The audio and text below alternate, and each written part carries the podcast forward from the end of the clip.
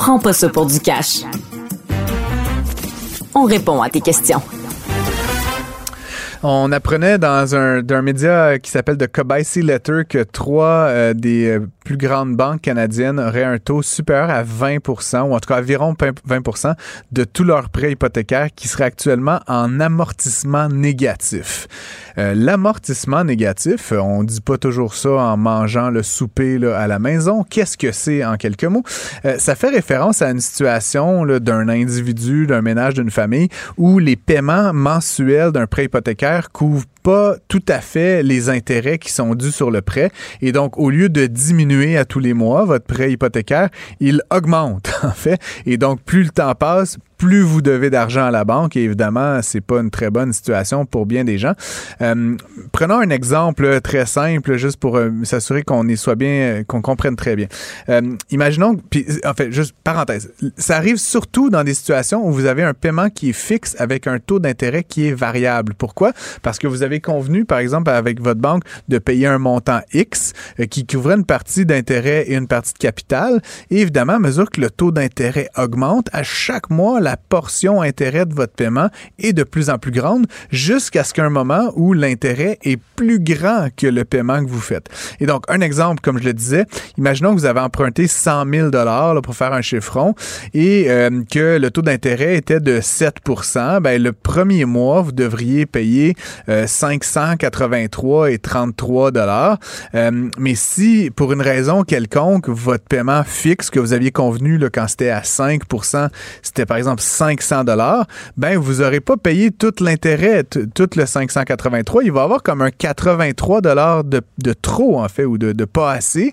Et donc ce qui fait qu'à la, euh, au, mois suivant, quand vous allez regarder votre solde, ça va être plus 100 000 dollars, ça va être 100 083 dollars, puis 100 166 et 70. Et donc, ultimement, votre prêt, il va falloir euh, le régler un jour.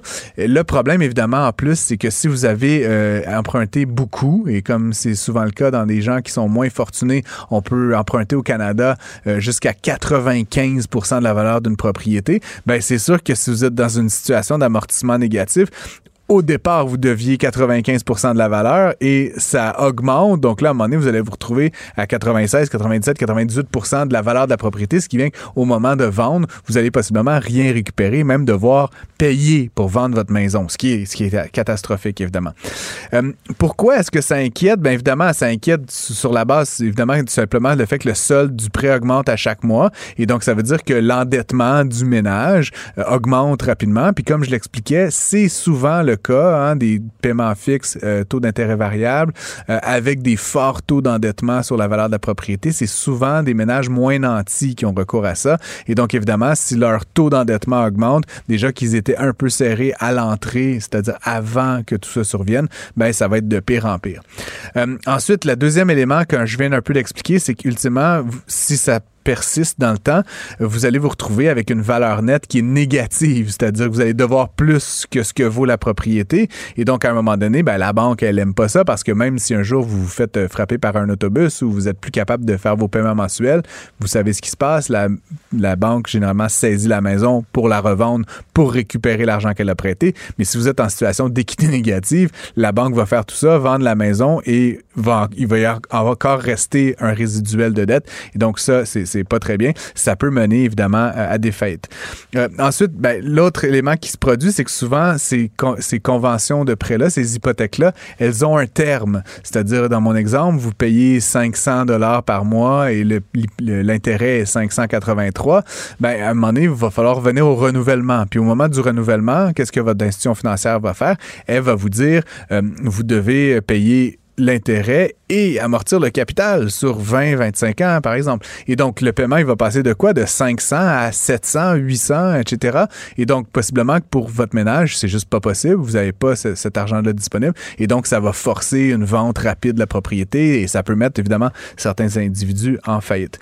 Ça fait, de manière générale, augmenter le risque de défaut euh, des ménages. Puis, le risque de défaut, dans le fond, c'est le nombre de personnes en proportion de tous les prêts hypothécaires qui sont consentis, le nombre de personnes qui n'assument pas, qui sont pas capable de faire le paiement mensuel hypothécaire à tous les mois.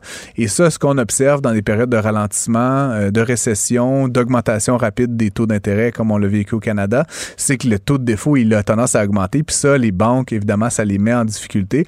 Ça les incite à faire ce qu'on appelle des provisions pour créances douteuses euh, dans leur bilan. Et évidemment, ça a tendance à faire baisser la valeur de ces banques-là et la confiance des consommateurs. De manière générale, c'est sûr qu'à une échelle plus large, s'il y a plein de gens qui se retrouvent dans cette situation-là, euh, ben, ça fait plein de propriétés sur le marché qui sont vendues par des gens qui n'ont pas les moyens nécessairement d'en assumer les paiements. Donc, concrètement, ben, ça fait que les propriétés se vendent vite. Et pour les vendre vite, qu'est-ce qu'on fait? On baisse le prix. Donc, si c'était vraiment un phénomène qui était répandu, puis là, je rappelle, 20% des prêts hypothécaires de trois grandes banques canadiennes sont dans cette situation-là. Si 20% des propriétés se retrouvaient sur le marché le même matin, ça ferait s'effondrer le prix de l'immobilier. Et donc, ça aurait des conséquences un peu par effet de domino euh, sur la suite. Donc, c'est certain que c'est pas quelque chose qu'on souhaite. Et donc, encore une fois, c'est un indicateur sur lequel on garde un œil très affûté comme économiste, comme gens qui s'intéressent aux finances personnelles. Euh, et puis, on souhaite évidemment que le taux directeur n'augmente pas de nouveau parce qu'à chaque nouvelle augmentation, ça signifie que, évidemment, le paiement d'intérêt augmente et donc le nombre de personnes qui sont en amortissement négatif augmente également. Puis comme je le disais, plus ça augmente, plus c'est difficile pour les institutions financières, les banques, et plus ça risque d'augmenter le taux de défaut. Euh, et donc, encore une fois, c'est une spirale dans laquelle on ne veut pas s'engager au Canada ou au Québec.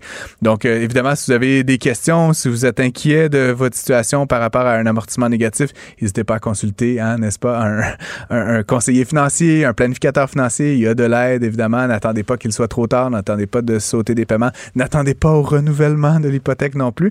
Euh, je vous rappelle évidemment que si vous avez des questions, si vous êtes intéressé par ce qu'on raconte à l'émission, n'hésitez pas à nous écrire studio@cube.radio.